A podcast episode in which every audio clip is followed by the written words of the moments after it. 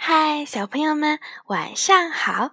又到了听燕燕老师讲故事的时候啦。今天我们要听的故事是《小白的铃铛》。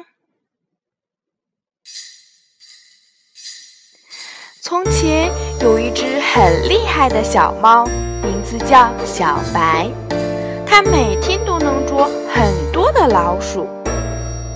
一天，小白去超市买东西。路上看见了一只脖子上挂着铃铛的小山羊，路上的人都用羡慕的眼光看着小山羊，小白也很羡慕。小白正愣神儿，突然他身后传来一阵铃声，小白回头一看，原来是小熊骑着自行车来了。小熊车子上的铃声也够神气的，只要按按车铃，人们就会自动的让路，真方便呀！小白走着走着，又听见铃声了，原来是小猪。小猪站在自己家门前，按了一下门边的圆钮，铃声就响起来了。不一会儿，猪妈妈就来开门了。铃声的用处可真大呀！小白来到超市，也买了一个铃铛，挂在了脖子上，然后高高兴兴地回家了。可是从这天开始，小白再也没有捉到过一只老鼠。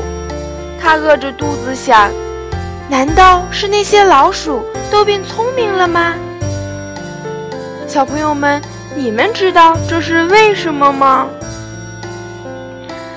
好了，我们今天晚上的故事就先讲到这儿啦，我们明天晚上再见，小朋友们晚安。